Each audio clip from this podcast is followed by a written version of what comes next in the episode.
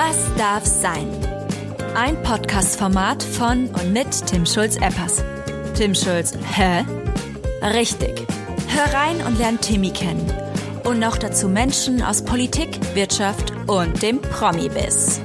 Herzlich willkommen zur neuen Folge Was darf sein? Feelings müssen rein. Heute mit der großen Frage, wohin geht die grüne Reise? Und diese Frage kläre ich nämlich mit einem der Gründer von Flixbus, Daniel Kraus. Ähm, Grün ist die Farbe der Hoffnung und natürlich auch die Farbe von Flixbus. Äh, Daniel kümmert sich bei Flixbus als CEO um die Bereiche IT, Mobile Software Development und auch HR. Es geht in dieser ähm, Folge um die Anfänge von ähm, Flixbus, Flixbus und E-Antrieb. Die Frage auch, ob Flixbus ein Monopolanbieter ist, wie der Cap-Table von Flixbus aussieht und auch schon mal vorab, ich habe großspurig gesagt ähm, oder bin großspurig auf die ähm, Investoren eingegangen wie unter anderem Permira und habe als Beispiel auch genannt, dass sie nicht gestartet sind mit ähm, einem Kredit von der Sparkasse und Fun Fact, ähm, genau das sind sie. Sie haben am Anfang ähm, sind sie gestartet mit einem Darlehen von der KfW und ähm, der Sparkasse München. Ähm, nichtsdestotrotz sprechen wir nämlich genau über dieses Thema Cap Table, äh, wohin die Reise für äh, Flixbus nach Corona geht. Und wir sprechen auch darüber, ob vielleicht ähm, da äh, die Frage ist, wie viel größer kann Flixbus werden, ob vielleicht ein Börsengang zur Debatte steht. Also, äh, viel Spaß bei dieser Folge mit ähm, Daniel Kraus von Flixbus.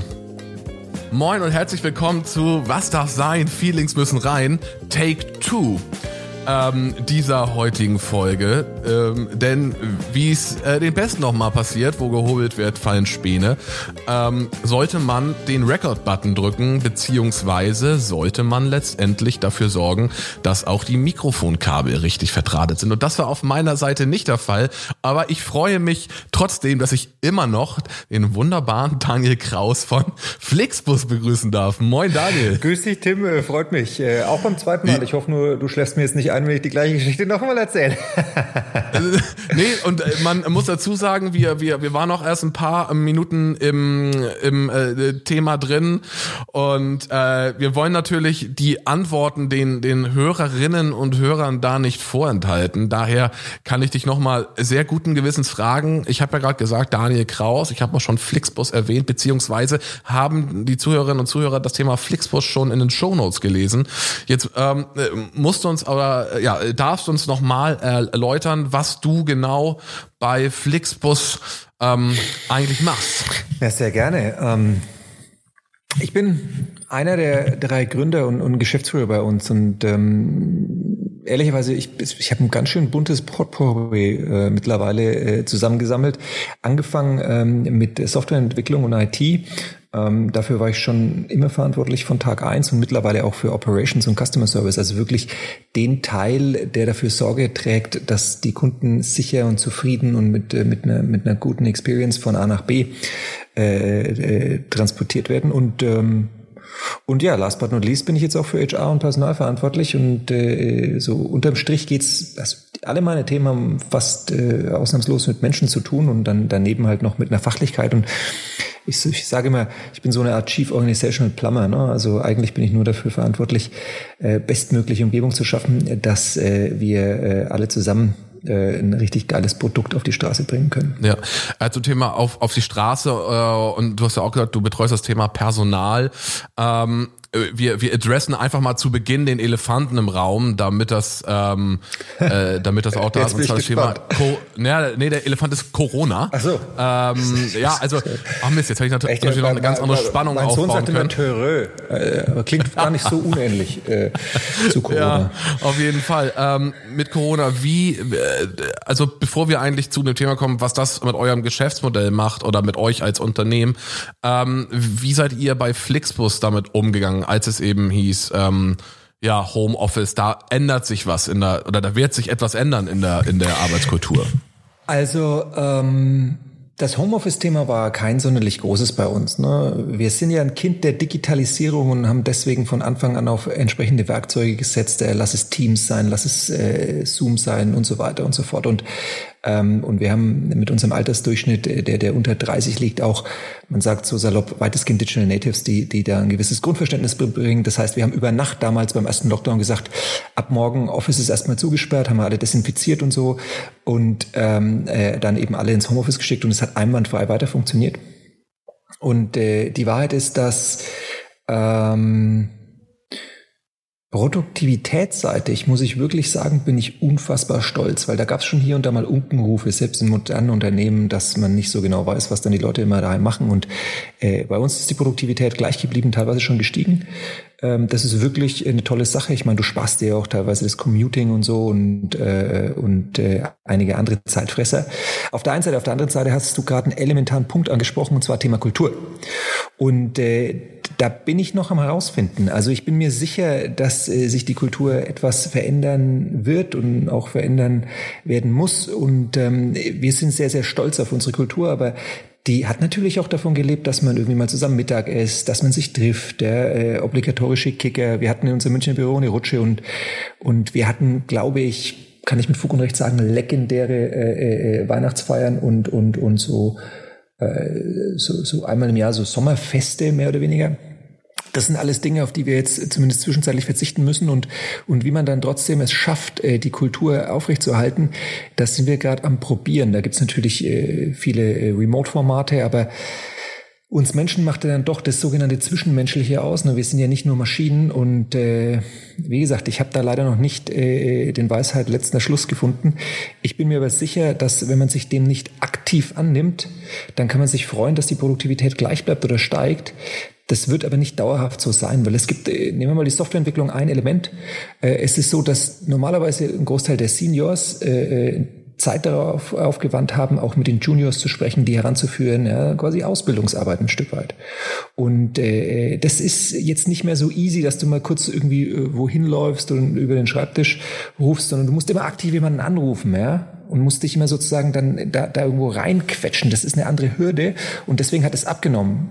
Warum steigert es die Produktivität? Weil die Seniors natürlich jetzt äh, wieder mehr im Schnitt äh, entwickeln und deswegen geht mehr voran.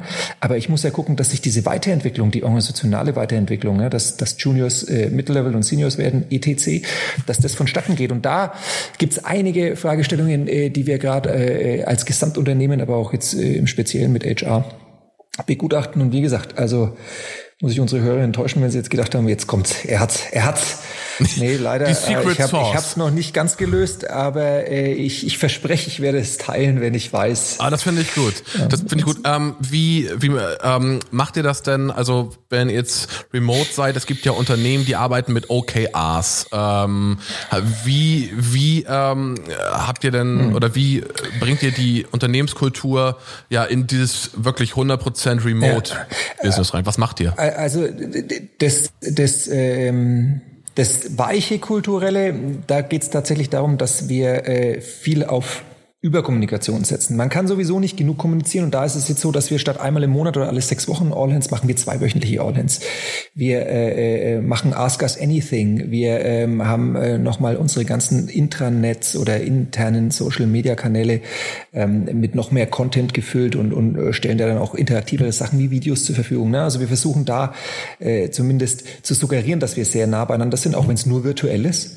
Und dann gibt's auch im Team-Events, äh, ob das dann äh, irgendwie das obligatorische Wine-Tasting ist äh, oder Bier oder, oder von mir aus auch Limo, ja, jeder, jeder, was er irgendwie am coolsten findet oder dann so Escape Room-Spiele, da gibt's schon so, so Themen.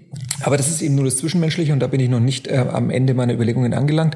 Was dieses klassische Performance Management angeht, du hattest OKRs angesprochen, da mache ich mir wenig Sorgen, weil ähm, wir hatten vorher schon, wie meiner Meinung nach jedes gute, gut geführte Unternehmen, wir haben, wir haben irgendwie einen Mehrjahresplan oder eine Idee, wie sich das über die letzten nächsten Jahre entwickelt.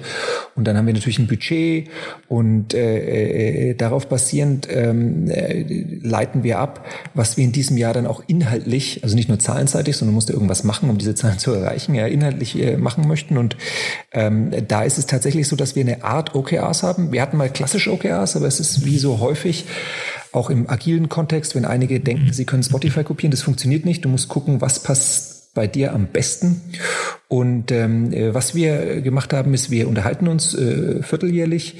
Ähm, wir haben, äh, wir nennen das intern, äh, intern sogenannte Roadmaps und da präsentieren die Teams alle Vierteljahrs ähm, auch bis hin zu uns. Ne? Da, ist, da hast du dann vier Stunden oder zweimal drei Stunden, da sitzt die Geschäftsführung und diskutiert eben, was wurden in den letzten drei Monaten erreicht und was, was planen wir in den nächsten drei Monaten zu erledigen, basierend auf unserer Strategie, aber eben auch immer dann angepasst, so ein bisschen agil auf, auf die Rahmenbedingungen, weil ich meine, letztes Jahr, doch letztes Jahr wusste ich es, aber vorletztes Jahr hatte ich von, von, von Corona noch keine Ahnung. Und, und dann, äh, äh, dann, dann sind die Teams auch angehalten zu gucken, okay, wenn ich da was erreiche, was, was ist denn dann der Impact auf uns als Unternehmen? Ne? Und dann sich zu überlegen, wie kann man das denn messen? Ne? Also habe ich dann mehr zufriedene Kunden oder habe ich dann hier und da vielleicht irgendwie äh, zwei, drei Euro kostenseitig eingespart?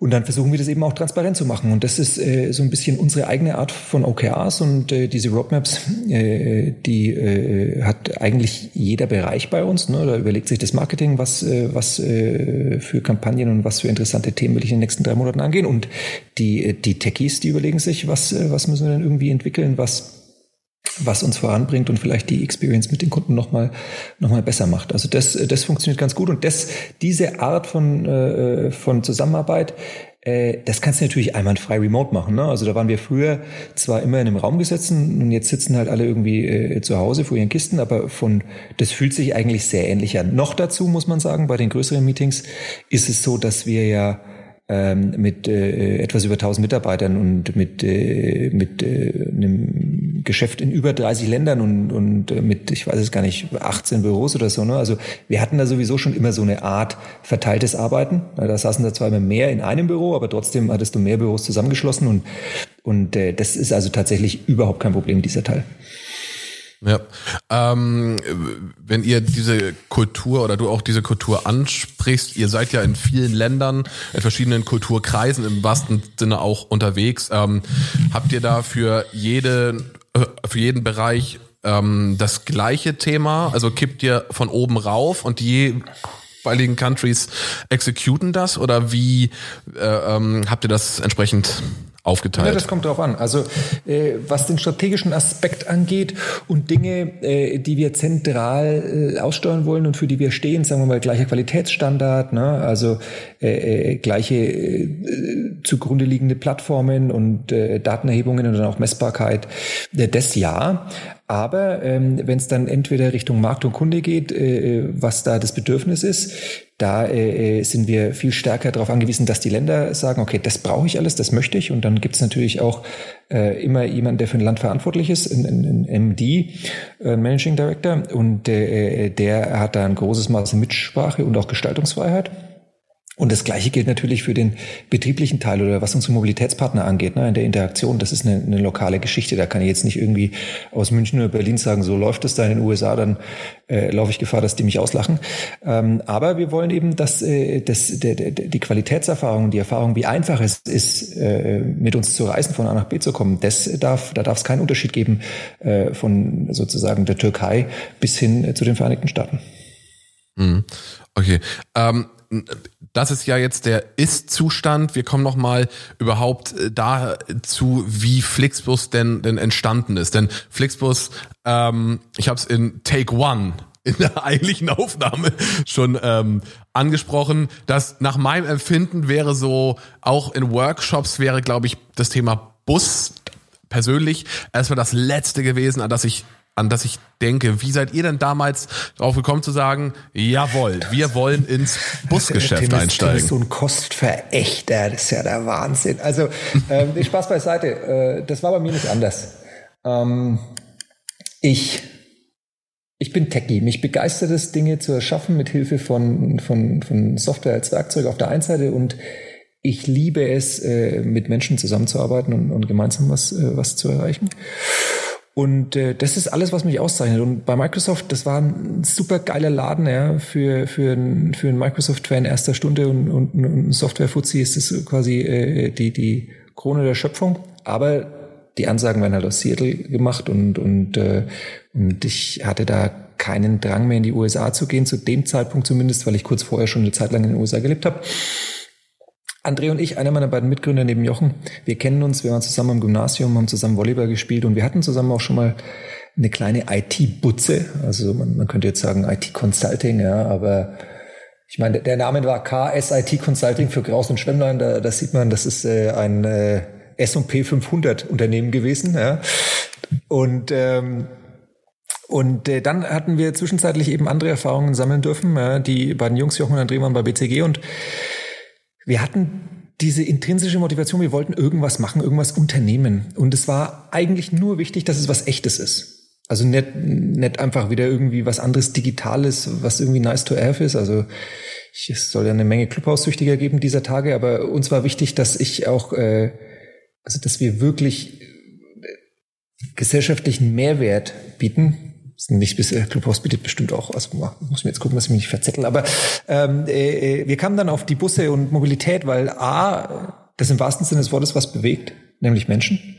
Und äh, wir erzählen ja äh, da Geschichten, wir, wir, wir Leute lernen sich kennen. Wir hatten schon Kids, die geboren worden sind. Ne? Du hast, du sammelst Erfahrungen und das macht uns irgendwie auch ein bisschen reicher als als ähm, als Menschen und und es ist halt eine geile Alternative, weil wir bisher äh, relativ ähm, ich sag mal, sehr äh, simpel unterwegs waren. Du hattest halt die ganzen Staatsbahnen, du hattest irgendwie die Flieger und du hattest und du hattest äh, äh, irgendwie dein eigenes Auto. Und äh, ähm, es gab in Europa aufgrund des Investitionsschutzes in die Schiene da wenig äh, wenig Alternativen. Und äh, das hat die EU geändert und damals eben dann überführt von der schwarz-gelben Regierung in den Koalitionsvertrag. Und die Wette haben wir genommen und das hat begonnen insofern als das André, glaube ich, einen Spiegelartikel, wenn ich mich richtig erinnere, gelesen habe. Und äh, dann einfach gesagt hat, ey, wir machen Busse. Und ich habe mir gedacht, ja, cool, von mir aus. Ähm, Why not? Ja, hab, also ehrlicherweise war mein erster Gedanke, und was für was braucht ihr mich dann? Und André hat gesagt, ja, so ein Techie braucht man immer heutzutage kurz einen guten Ton.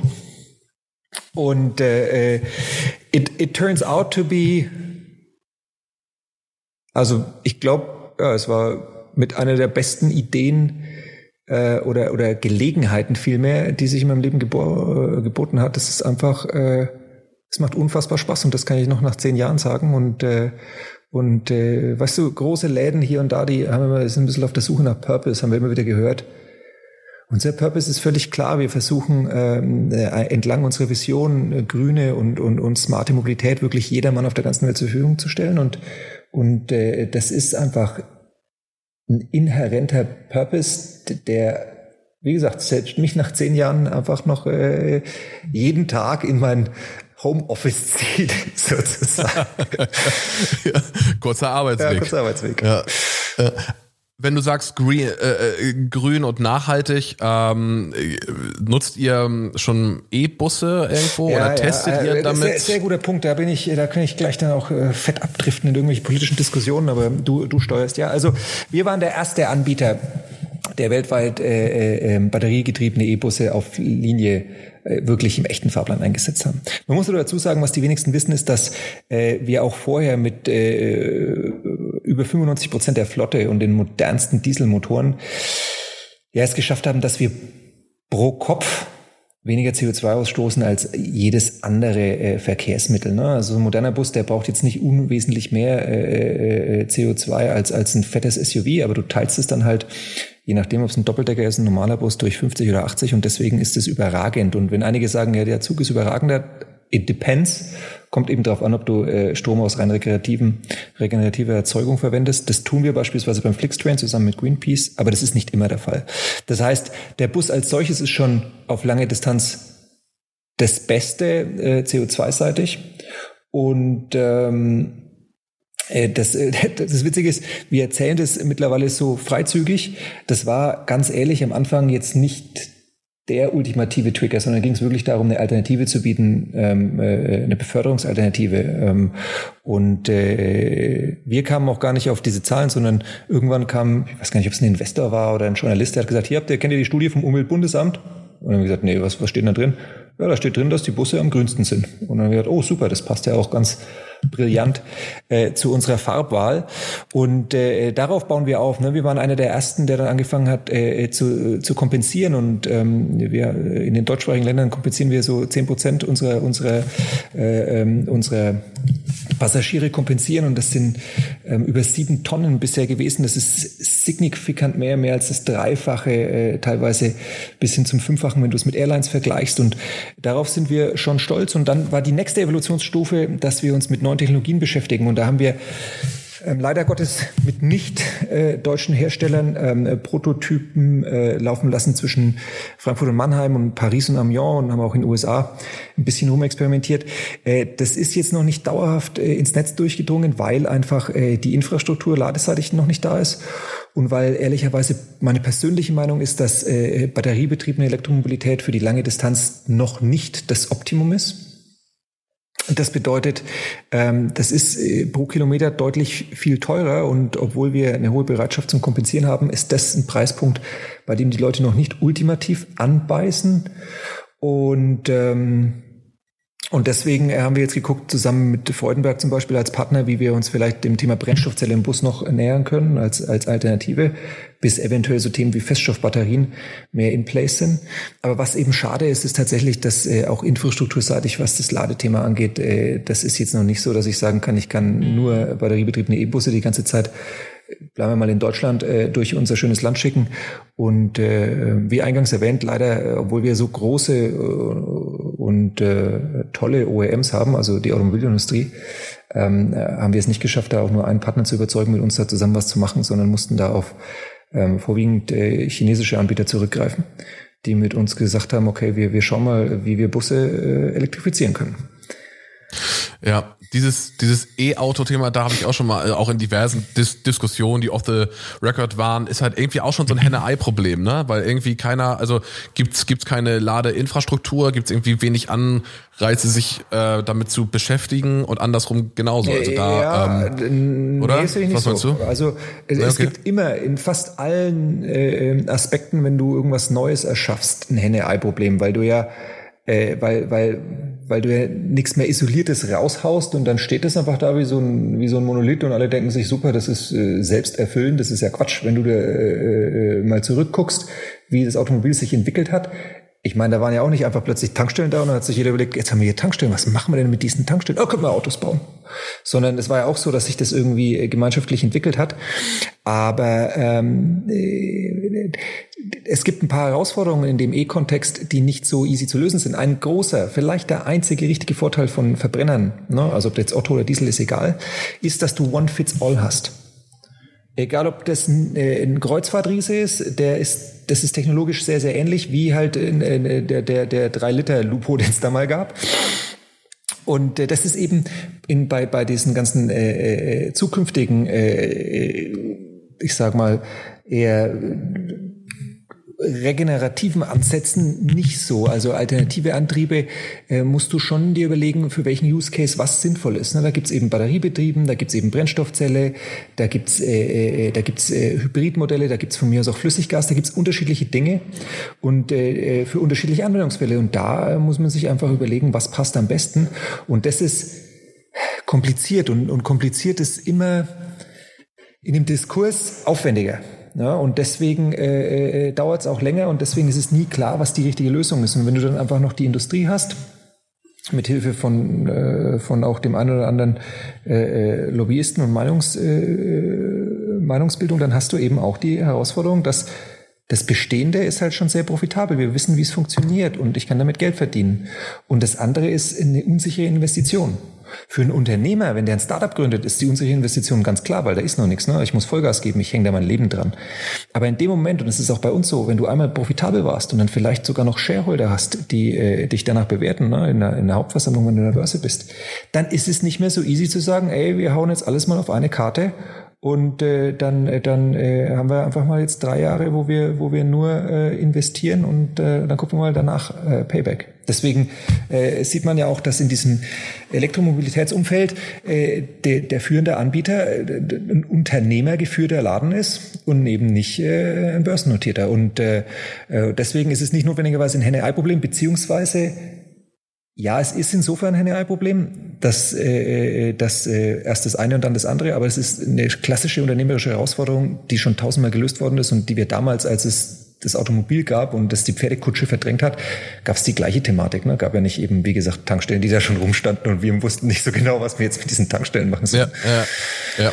Ja, du hast ja gerade das Thema, das Thema Preispunkt angesprochen. Also habt ihr auch schon mal, äh, hattet ihr mal die Situation, dass ihr durchkalkuliert habt, was würde ein Ticket kosten, wenn man einen E-Bus oder sich auf diese Technik verlässt? Ja, also äh, grundsätzlich ähm, kann man salopp sagen. Ne? Also äh, jetzt äh, genau auf den Punkt weiß ich es nicht auswendig, aber ich weiß, dass ähm, äh, allein der Bus, ne, also das Fahrzeug, da kostet ein E-Bus, der ähm, äh, normalerweise etwas mehr als 40 Sitzplätze hat, äh, der kostet in der Anschaffung genauso viel wie ein Doppeldecker, der halt äh, bis zu 80 Plätze hat.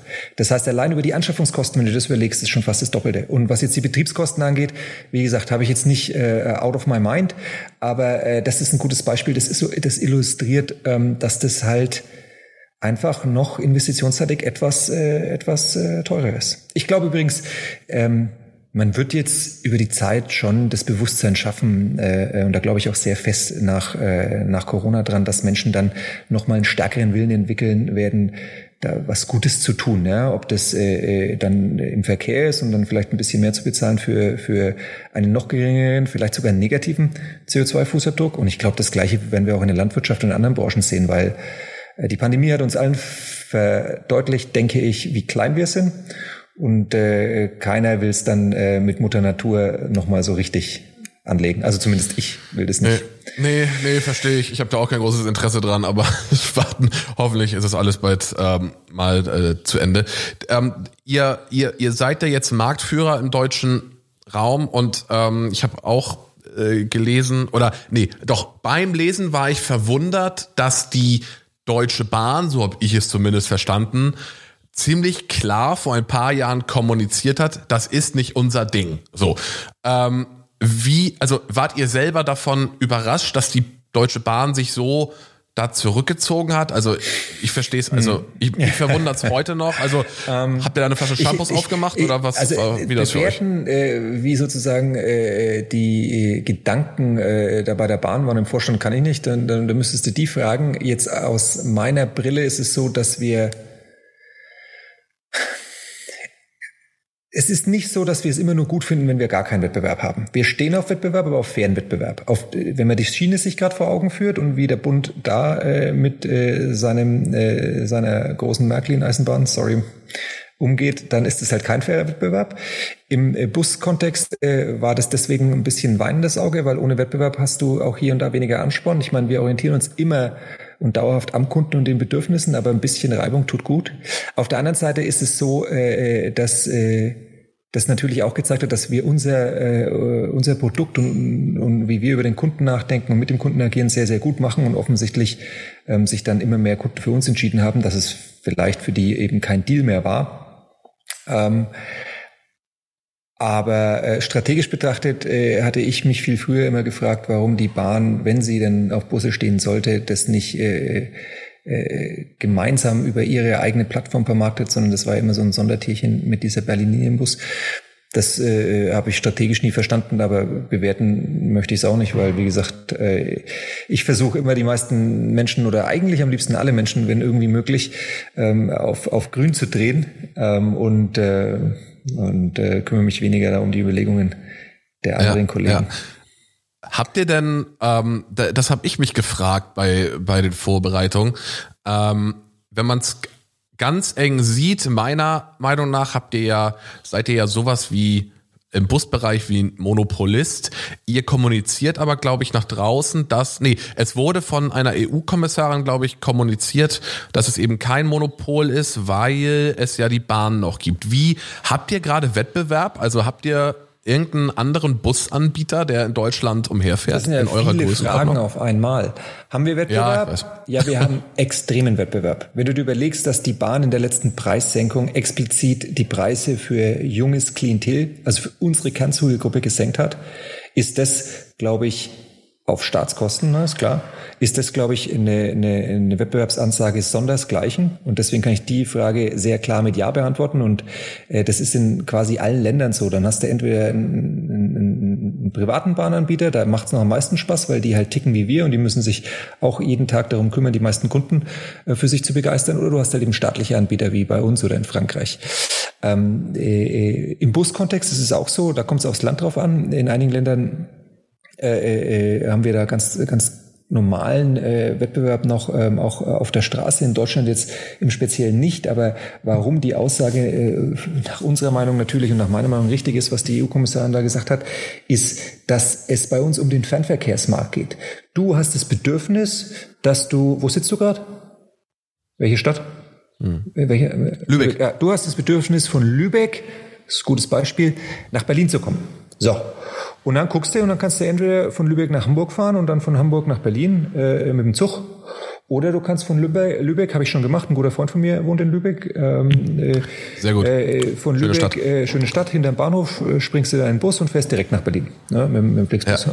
Und, äh, oder du sagst, ähm, ja, warum auch immer. Äh, äh, ich würde gern mit meinem eigenen Auto fahren, weil ich irgendwie Sack und Pack dabei habe und das ist irgendwie gepäckseitig sonst herausfordernd. Und dann springst du eben in die eigene Karre und fährst mit der nach Berlin. Mhm. Und die zugrunde liegende Überlegung, dass du von Lübeck nach Berlin kommst, ist eben die Überlegung, wie wir den Markt auch definieren nämlich äh, alle Menschen, die das äh, Fernverkehrsbedürfnis haben. Und da heißt der Wettbewerb äh, vor allem natürlich Individualverkehr. Das teilen wir uns äh, mit dem Zug und wir sind ja auch großer Zugfan. Ne? Also es ist jetzt nicht so, dass wir da, äh, dass wir die Schiene nicht mögen. Im Gegenteil. Und dann teilen wir uns vor allem das mit der Bahn. Und auch das ist überhaupt keine Herausforderung, wenn die Spielregeln fair und transparent sind. Da haben wir ein bisschen ein Problem und deswegen ähm, äh, deswegen äh, sind wir da auch nicht immer 100% d'accord und, und, und, und äußern uns an der einen oder anderen Stelle. Und in manchen Konstellationen hast du jetzt sogar noch irgendwie äh, einen Flieger, wobei ich hoffe, dass wir nach Corona einfach tatsächlich mehr äh, Busse und, und Züge sehen werden auf diesen Mittelstrecken, weil es einfach tatsächlich die umweltfreundliche und sinnvolle Alternative zu, zu Reisen ja, die äh, Forderungen genau gehen ja auch in die Richtung. Jetzt gerade, glaube ich, war äh, oft das Thema, dass äh, nee, Richard David Precht hatte mal gesagt, man, man oder mal vorgeschlagen in seiner Art, äh, man sollte doch diese Strecken, ich glaube bis 500 Kilometer war da die Aussage, ähm, nicht fliegen dürfen, weil das Verhältnis von Schadstoffausstoß zu zu zu Nutzen einfach ähm, kleiner ist. Also setzt oder also hofft ihr im Endeffekt drauf, die Hoffnung ist ja auch nicht so, wäre auch nicht so weit hergeholt, dass ihr nach Corona quasi eine große Welle entsprechend auf, ich bin, aufbaut. Ich bin, mir, ich bin mir sicher. Also ich, äh, äh, ähm, es gibt viele Dinge, die ich hoffe, äh, vor allem hinsichtlich Politik und Gesellschaft und dass wir einfach äh, eine bessere Menschheit werden. Was dieses spezielle Thema angeht, äh, da, da, da, also da brauche ich gar nicht von Hoffnung sprechen, da bin ich mir sehr sicher, weil dieser Megatrend bleibt bestehen, dass wir ähm, äh, mehr erleben wollen, dass wir unsere Freunde sehen wollen, dass es eben nicht nur ausreichend ist, per Zoom und Co. zu kommunizieren. Und ich glaube, durch den ökologischen Aspekt ist es genau wie du sagst, dass äh, äh Züge und Busse da einen größeren Zulauf bekommen werden auf der kürzeren und auf der mittleren Distanz. Und natürlich macht es, also du wirst jetzt nicht mehr keine Ahnung, ja, äh, mit irgendeinem Segelboot äh, äh, nach New York machen. Ja, das kann Greta mal machen, das finde ich fair, aber das ist halt für so die, die große Menge an Menschen, die da äh, das Bedürfnis haben, hin und her äh, zu, äh, sich zu bewegen, wird es nicht reichen. Das heißt, da macht ein Flieger schon Sinn und ich hoffe auch da, dass wir es äh, über die Zeit ökologischer hinbekommen werden. Aber jetzt äh, zwischen, äh, weiß ich nicht, ne, lass es äh, Nürnberg und Frankfurt sein da habe ich die letzten Male, wenn ich äh, äh, dann doch auf der langen Distanz unterwegs sein musste, habe ich da jetzt äh, äh, den Zug als Zubringer genommen. Leider mit der falschen Farbe noch, aber wir arbeiten dran. Ähm, aber da macht halt Fliegen keinen Sinn. Das ist, steht nicht in Relation. Nee, nee das äh, denke ich eben. Das denke ich eben auch. Ähm, äh, was nochmal ganz spannend ist, jetzt äh, könnte man ja denken, dass ihr ein klassisches, also dass ihr ein sehr technologisiertes, digitali zertifiziertes Busunternehmen Was heißt, seid. könnte man da und denken, das ist ja sehr viel Konjunktiv. Ich bin der Meinung, das ja, ist ja, so. Ja, ja, ja, Ich, ich äh, komme gleich auf, auf, auf den eigentlichen Punkt. Ähm, die Busse, und das mag jetzt einige verwundern, die nicht in dieser, ich nenne es mal, in unserer Bubble sind. Ähm, die Busse gehören euch ja nicht selber. Ich glaube, ein Bus gehört euch selber. Das, also genau, in Richtig? Deutschland gehört uns ein Bus, in Italien auch. Äh, es gibt manche Länder, wo, wo wir tatsächlich ein Fahrzeug brauchen, um der Regulatorik als Verkehrsunternehmen, als äh, Busunternehmen im Speziellen zu entsprechen. Aber der Großteil der Flotte gehört uns nicht, sondern wir machen das mit Mobilitätspartnern zusammen, die einfach das teilweise über Generationen machen. Die sind Profi im, äh, äh, im Busbetrieb, in dem speziellen Beispiel jetzt. Denen gehören die Fahrzeuge, bei denen sind die Fahrer angestellt, die haben auch die Betriebshöfe, Thema Wartung, Sicherheit etc. Und, äh, und wir sagen, äh, wir haben eben das Know-how im digitalen Kontext. Das ist natürlich zum einen das A und O, den Kundenzugang und Leute da wirklich äh, davon zu überzeugen, äh, dass äh, die grünen Busse und die grünen Züge das A und O sind. Und zum anderen ist es aber auch so, dass wir äh, äh, durch die Digitalisierung und Software Know-how entwickelt haben, wie wir die Nachfrage verstehen, wie wir verstehen, wie Verkehr funktioniert. Das ist nämlich im Prinzip nichts anderes als Gravitation. Und ähm, äh, wie wir das dann sozusagen ummünzen in sinnvolle betriebseffiziente, also auch kosteneffiziente Fahrpläne und äh, wie wir es dann schaffen, sozusagen äh, das zusammenzubringen und äh, zu verstehen, was sind die Kunden bereit zu bezahlen und was ist notwendig, das Ganze profitabel zu betreiben und dann ein Match zu machen und da den, den besten Preis dran zu mhm. kleben. Ja. Wie, wie gewinnt ihr denn ähm, die ja, Partnerunternehmen? Denn es gab ja auch, es gibt ja auch einige Artikel, die, die entsprechend, ähm, die sich auch kritisch damit auseinandersetzen äh, mit euch und der und dem und dem Pricing. Ähm, wie, wie ja, äh, was sind die Gründe, warum ein Busunternehmen sagen sollte, mit, ich weiß nicht, fünf Bussen hier in Lübeck, keine Ahnung, ob es das gibt, aber mal an, angenommen, ähm, ich mache mein Business ich mache mein Business mit Flixbus. Ähm, also fünf Busse sind eigentlich zu wenig, weil du okay. äh, für äh, einen sinnvollen, stabilen Fahrplan häufig mehr brauchst und ähm, wir schon auch äh, darauf Wert legen, dass da äh, äh, ein Stück weit Erfahrung und professionelle Abläufe und das kommt mit einer gewissen Größe, damit du auch dann sozusagen wirklich äh, seamless äh, gewährleisten kannst, dass, dass die, die Flixlinie bedient werden kann. Aber ähm, das mal nur vorneweg geschickt. Ansonsten ist es so, dass du das machen würdest, weil du äh, zusätzlich dein Geschäft erweitern möchtest. Im Normalfall ist es so, dass Unternehmen bisher im, im Schülerverkehr teilweise tätig waren, dass die äh, im Nahverkehr teilweise ähm, tätig waren und dass viele viele im, im Reiseverkehr, ne, also so äh, machst die Wochenendreise nach Dänemark oder was ja unterwegs waren und das war ein sehr geschlossener Markt. Da gab es also zwischen den Bussen einen Wettbewerb und dann war das regional irgendwie äh, äh, etwas, ich sag mal, sehr fixiert, weil, weil von Lübeck nach Dänemark, da brauchst du jetzt irgendwie kein, kein Unternehmen aus Stuttgart, das macht irgendwie keinen Sinn. Und äh, deswegen äh, war da über die Zeit, glaube ich, zum einen der unternehmerische Anreiz nicht mehr so und dann ist das die zweite, die dritte Generation und dann haben die Leute auch wieder Bock, was Neues zu machen und auf der anderen Seite rein, äh, rein zahlentechnisch ist es so, dass du dann halt ein alternatives Geschäftfeld dir erschließen kannst, das es vorher nicht gab und dass du äh, äh, auch schwerlich alleine, Liniengeschäft alleine zu betreiben, ist äh, insofern eine Herausforderung, weil du brauchst immer ganz viele Kunden, dass du eine sinnvolle durchschnittliche Auslastung erzeugen kannst. Ähm, das ist auch einer der Gründe, warum vor uns kaum private Bahnanbieter das geschafft haben, äh, äh, private Züge auf den Fernverkehr äh, zu packen und wir das schon schaffen, weil wir halt mit, äh, mit unserer Plattform, äh, mit, mit, mit, mit Flixbus ähm, .de beispielsweise als Domain es schaffen, genug ähm, äh, Kunden anzusprechen, äh, die dann eben in die Züge und in die Busse einsteigen. Ja, was ich mich immer gefragt habe bei den Fahrplänen, ähm, wie werden die, also wie baut ihr die Fahrpläne? Ich bin mir sicher, da ist eine ultra schlaue äh, Machine Learning Instanz hinter. Ähm, wie funktioniert das also in diesem nicht, komplexen? Nicht nur, sondern es sind auch ultra schlaue äh, Kollegen dahinter. Absolut. Weil du äh, das Problem hast, das ist tatsächlich komplizierter zu optimieren als jetzt Performance Marketing oder das Preissetzen, denn äh, das ist schon noch sehr stark von Regulatorik bestimmt. Ja, große Zettelwirtschaft mhm. äh, zusammen mit den Behörden. Äh, so viel zu äh, Liberalisierung und Digitalisierung in unserem Land. Kommt noch, kommt äh, noch. Kommt noch, ähm, hoffentlich vor der übernächsten Pandemie. Und ähm, und äh, dann, dann ist es eben so, dass wir die Nachfrage analysieren. Das heißt, wir gucken, wo wollen Menschen fahren und wohin. Ja, Statistisch Bundesämter, beim Wettbewerb, bei Google und so weiter und so fort. Und darauf basierend äh, äh, modellieren wir die Fahrpläne. Und letztlich, hat es gesagt, funktioniert das ähm, so bisschen äh, wie Gravitation. Das heißt, wenn zwei große Elemente nah beieinander sind, dann funktioniert das und du hast sehr viel Verkehr. Und dann gucken wir eben, äh, äh, wo dann irgendwie äh, das Angebot am sinnvollsten ist. Also das, äh, keine Ahnung, dass du sagst, okay, man möchte irgendwie vormittags äh, reisen oder, oder an, Freitagen ist normalerweise mehr los als an Mittwochen. Und, äh, äh, und das baut man in eine Software und die Software matcht dann ähm, auch äh, den, den, den, den, ähm, das Angebot, ne? Also weil wir haben ja nicht überall in jedem, in jedem in jeder Stadt gleich viele Busunternehmer und dann muss man gucken, dass das Angebot passt, dass du möglichst äh, kosteneffizient äh, äh, das anbietest, weil da ist bei uns schon eine ähnliche Herausforderung, auch wie bei dem Beispiel mit der Dänemark-Reise. Ich will natürlich, dass die Strecke Lübeck-Berlin nicht aus Stuttgart angeboten wird, weil das macht ja offensichtlich keinen Sinn. Nee. Ja, okay. Das ähm, glaube ich auf jeden Fall. Äh, wir, wir wollen auch langsam zum, zum äh, Ende so, so ausfaden.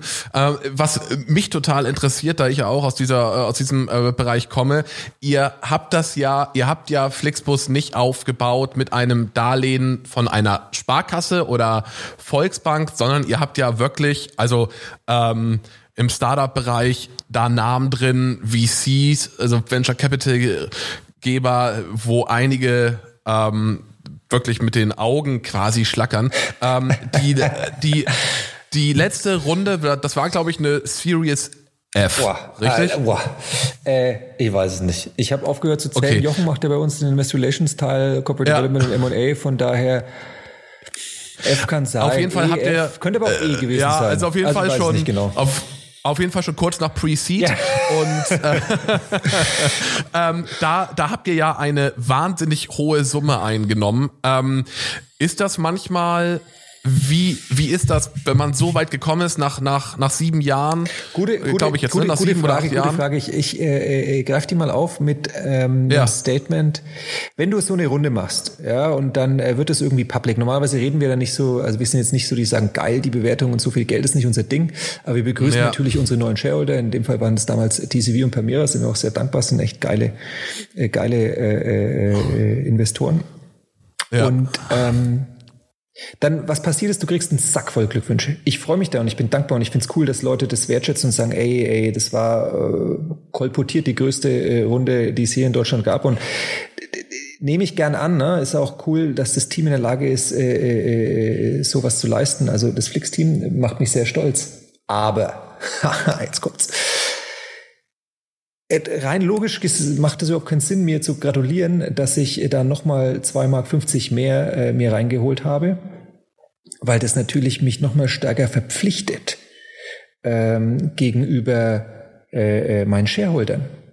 Und äh, das ist natürlich schon auch irgendwie, äh, ich will nicht sagen eine Bürde, weil ich weiß, worauf ich mich eingelassen habe und ich mache das gern. Also ich habe da überhaupt äh, kein, gar kein Gejammer. Wie gesagt, wir haben da geile Investoren an Bord, aber die erwarten natürlich auch, dass sie ähm, das investierte Kapital zurückbekommen. Und äh, das brauche ich euch nicht sagen. Normalerweise ähm, erwarten die sich ein bisschen mehr.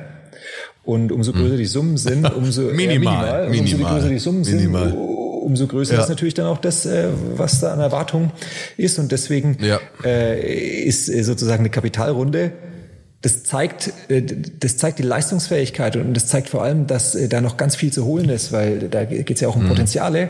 Aber es ist nicht so, dass du sagst, ey super, jetzt hast du ja, musst du noch mehr Menschen irgendwie mehr Geld zurückzahlen. Herzlichen Glückwunsch. Ja, ja, ja, okay. Da muss ich ein bisschen schmunzeln, obwohl ich mich über die äh, Gratulation natürlich freue. Aber ja. Aber so sehe ich das. Und äh, wenn du zurückblickst, ist es nur in Teilen richtig. Wir haben, äh, wir haben am Anfang unser eigenes Geld, alle unser Spartes, unser ganzes Leben quasi da reingeschmissen.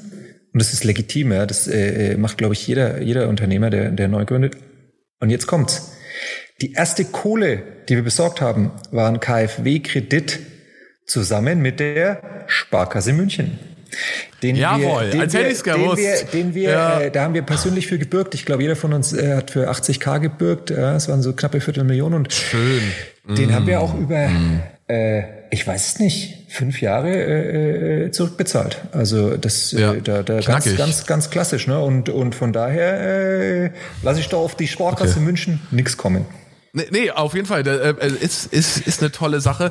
Ähm, äh, wie gesagt, wir müssten da zum Ende kommen. Was mich noch interessiert, du hast es gerade gesagt, die, in, die, die Investoren erwarten mehr. Mehr kann ja eigentlich nur, und korrigiere mich gerne, kann ja eigentlich nur irgendwann Börsengang heißen. Das stimmt nicht. Ein Börsengang ist ja äh, im Prinzip auch nichts anderes als äh, eine Art und Weise, Kapital zu besorgen. Gibt ja mehrere Möglichkeiten. Also ich mache so eine, eine Investitionsrunde oder ab einem Zeitpunkt X äh, vielleicht auch einen Börsengang nur dann, wenn ich Kohle brauche. Einen Börsengang mache ich dann äh, gegenüber einer Kapitalrunde, wenn ich vielleicht so viel Kohle brauche, dass ich es privat nicht einsammeln kann. Ähm, weil äh, durch die Transparenz und dadurch, dass ich quasi äh, auch meine Mama dann Aktien verkaufen kann, ist es schon so, dass die Regulatorik bei der Börse größer ist. Finde ich total fair. Aber es ist natürlich auch Aufwand, was Reporting angeht und so weiter und so fort. Ich habe gehört, in Deutschland gibt es auch ein paar DAX-Unternehmen, die sich das haben das nicht so ernst genommen, aber wir, das ist mein unternehmerischer Anspruch. Hast du vielleicht auch aus München? ich, ich weiß gar gehört, nicht, wen meinst glaub, du? Äh, da ja. Äh, Vorort von München, Aschheim, aber egal. Mein persönlicher Anspruch ist, äh, dass ich das sehr ernst nehme und deswegen kommt ja. da natürlich auch eine Pflicht, wenn du an die Börse gehst und ähm, Deswegen soll das kein Selbstzweck sein. Und, mhm. äh, und dann ist die Frage, wie ist die Verwendung? Ne? Also du solltest sowas nur machen, wenn du sagst, ich habe einen Plan, ich weiß genau, für was ich diese, diese Summe einsetze. Länderexpansion, äh, strategische neue Felder, äh, Flix-Train und so weiter und so fort. Und äh, da kann für uns irgendwann Person Kang äh, zu, äh, zur Debatte stehen. Aber es ist jetzt nicht so, dass wir äh, da äh, darauf hinarbeiten würden, äh, weil es ist also mein, was ich möchte, ist, dass wir noch mehr Menschen auf der ganzen Welt grüne Mobilität auf der Straße oder äh, in Zukunft vor allem in Europa dann auch auf der Schiene zur Verfügung stellen werden. Und äh, äh, ich bin froh, dass unsere Investoren da auch jetzt nicht irgendwie äh, von der Drängeltruppe sind, sondern äh, uns die uns die die Stange und die Treue halten, auch und gerade äh, in diesen Zeiten, also Corona ist jetzt für Mobilitätsunternehmen nicht irgendwie äh, die größte Party äh, des Lebens. Nee. Und, äh, und äh, das, ist, das ist mein Fokus. Äh, und äh, wenn dann irgendwann mal die Börse ums Eck kommt, ja, vielleicht, aber ist jetzt, wie gesagt, nicht so, dass ich sage, da zieht's mich jetzt hin. okay, okay, cool. Ähm, letzte Frage und zwar, wir haben die ultimative Spotify Was darf sein Playlist. Daniel, jetzt aus dem Bauch heraus. Welcher Song soll auf die Playlist? Äh, Genesis, äh, I Can't Dance.